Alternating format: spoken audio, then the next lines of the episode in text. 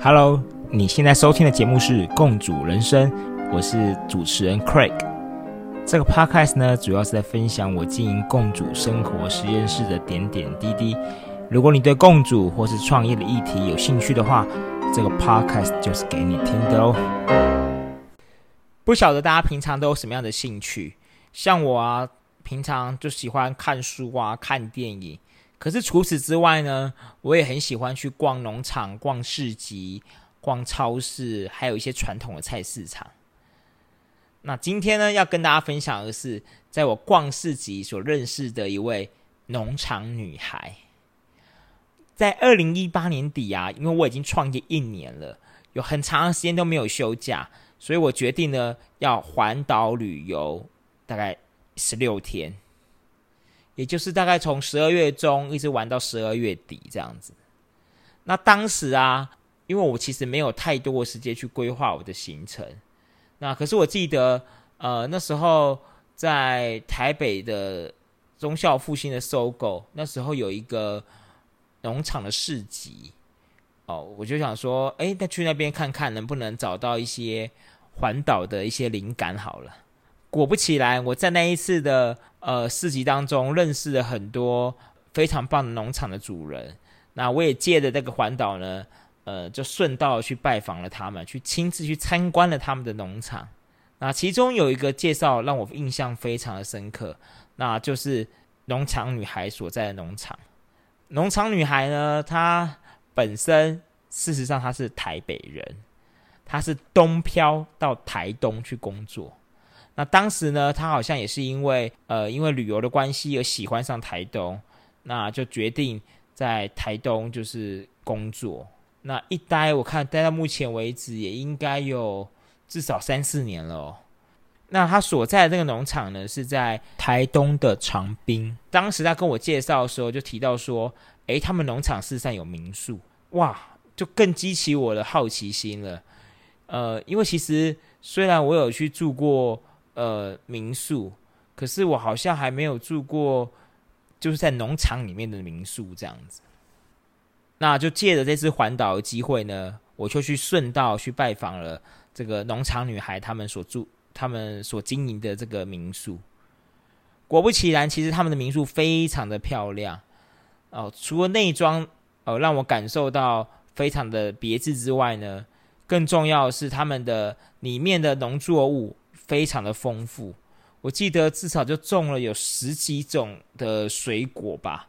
哦，当时呃，当时的产季好像有芭蕉、山葡萄。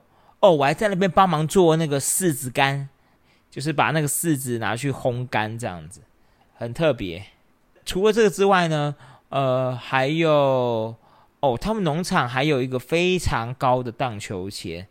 就是那种一晃啊，就可以把你晃出去山谷的那一种，就你人整个就是腾空在山谷上方，真的是非常的刺激。这样子，也因为那一次环岛，我跟农场女孩的结缘，那而后呢，她也来我的参加过我的活动。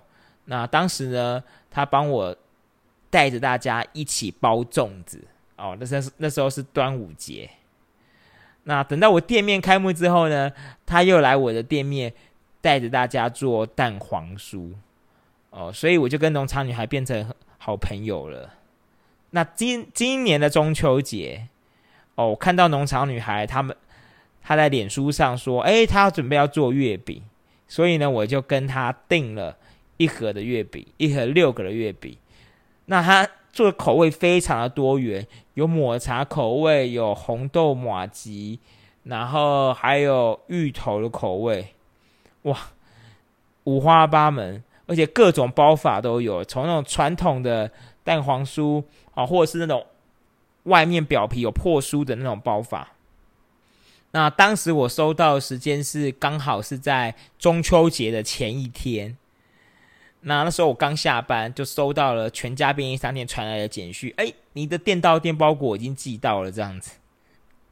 那我一收到，我就立马我就刻了三颗蛋黄酥，整个热量整个爆表好，然后隔天中秋节早上一起床，因为肚子饿的关系，把另外三颗蛋黄酥也当成早餐把它给吃了。所以农场女孩呢，真的非常的多才多艺哦。她会包粽子，会做月饼。之前啊，我还跟她讨论过，说呃，要在我这里开设竹编的一些课程哦，因为她本身她很喜欢这种手工艺啊，还有料理之类的东西。那只要年假呢，她有回台北的话呢，我也都会邀请她来我们店里帮忙，或是来参加我们的活动这样子。所以啊，大家只要有机会来参加我们活动。就有机会可以认识他喽。今天的节目就到这里喽，谢谢你的收听。如果你喜欢我的节目的话，就请动动你的手指头，给我们五星的评价，或是分享给你的好朋友们，这样就会有更多人能够听到我的分享哦。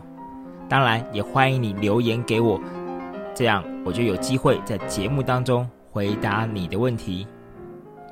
就这样喽，拜拜。